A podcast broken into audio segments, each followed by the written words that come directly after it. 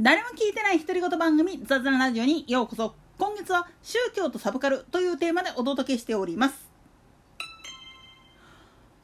まあこの絵いっつも見とったらなんか創価学会の絡みが出てくると何気にいいねが来るんだが。なんでやねまあそれはさておき今回は日蓮法華系宗教団体であればよくご存知の五十の相対っていう言葉の意味を解説するときにちょっとジョジョマニアにとっちゃ喧嘩売るかもしんないけれどもそれでちょっと解説していこうかなと。んなんでやねん。いや実はあの世界観ってね五十の相対が分かっているとある程度までは説明できるんですよね。特に1部から6部までの流れっていうのはねずざっくりと50の相対っていうのを言うと一つ目が内下相対内道下道っていう言い方をするんだけどね。一つ目のくくりがこれ。でその次が大小相対大乗教小乗教という考え方。3つ目が言実相対言教と実教という考え方。4つ目が本釈相対本門釈門という考え方そしてもう一つが主脱相対脱着下手という項目があるんだけどこれによって一番優れている方は何かって言われた時に法華経が一番優れてるっていうふうに説いてるのが日蓮大聖人日蓮仏法における五十の相対の考え方なんですよね。これとどうやってディあのジョジョが結びついちゃうかっていうと実はジョジョの考え方っていうのを説明していくうちにだいたいこれ1部から6部までっていう限定がつくんだけれども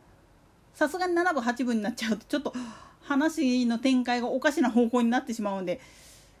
オイラもちょっと解説しにくいんだけど1部から6部までの部分だったらほぼこれで解決するんですよね。なんでやねんいや基本的にはリオの考え方っていうのとジョースター家の考え方っていうのプラスプッチ神父6部に登場するキャラクターなんだけどこれの考え方やディアボロの考え方ジョロの考え方っていうのを一つ一つ解説していくと実は50の相対のいろんな場面と相互してることが多いんですよね。先に内下相対内道下道これまあちょっと分かりやすいように言い方を変えるとジョースター家の考え方とディオおよびプッチ神父さらにはディアボロの考え方っていうのを内下っていう風な形で捉えた方が大体分かりやすいかと思うんですよね。つまり黄金の精神って呼ばれるのが内道であるならばそれに相対する考え方だからこの場合だったら2部のカードなんかも含まれるんだけど彼らの考え方っていうのは自分たちは最強であるゆえに頂点に立つべきは我々であるっていう風な考え方で言っちゃうわけなんですよね。だけどそれはひっくり返った言い方をするとそれっておかしくないかお前らのやってることお前らが世界を牛耳ってしまえれば他の人が不幸になるじゃねえかっていうふうに唱える。つまり内道と芸道っていうのは表裏一体の関係でもあるんです。次に大小相対。これはちょっと途中でプッチ神父とジョースター家の考え方っていうのが逆転してしまうんで考え方がちょっとややこしくなるんだけれども基本的にはみんなを救うっていう前提条件っていうのが大状況であるのに対して世界に生き残れるのは我一人我は完全生命体であると言ってしまうカーズやディオディアボロみたいな考え方っていうのは小状況の考え方なんですよね。つまり個々の幸せっていう部分においては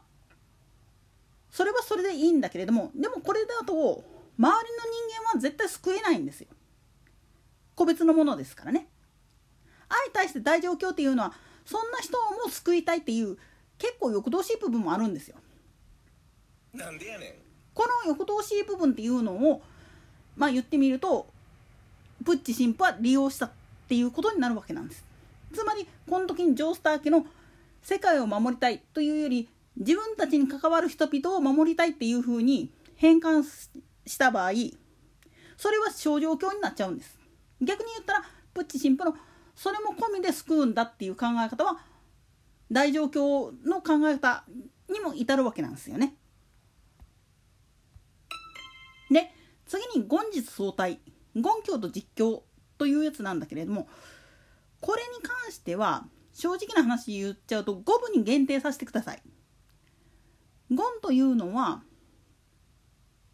つまり結果論ばっかりを求めるだから間の部分を省略してしまうディアボロの考え方相対して実っていうのは真実っていうものはお前は真実を知ってるかもしれないけれどもそれに行き着くプロセスを省いてしまってるからたどり着かないっていうふうに手本を見せるジョルノ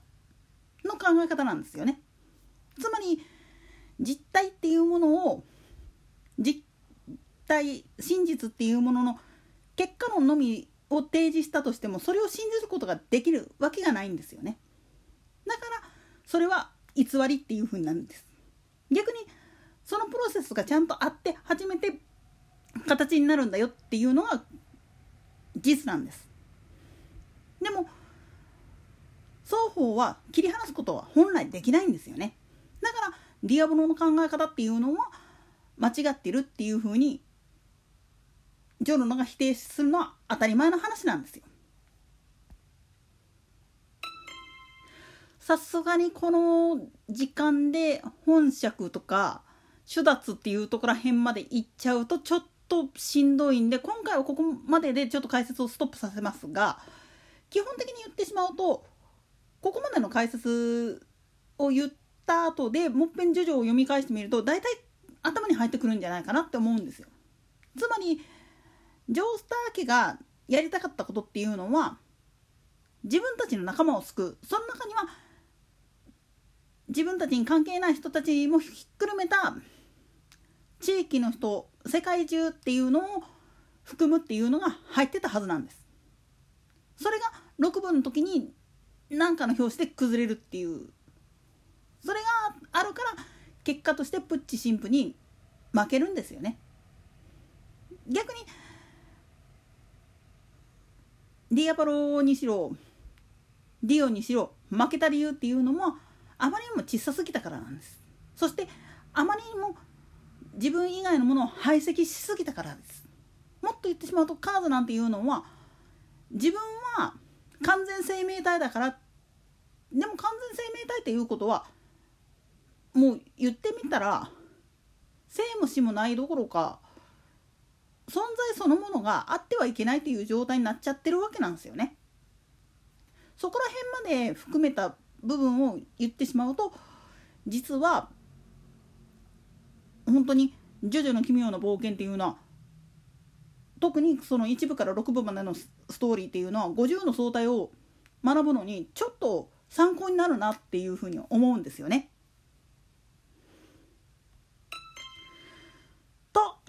で今回はここまで。それでは次回の更新までごきげんよう。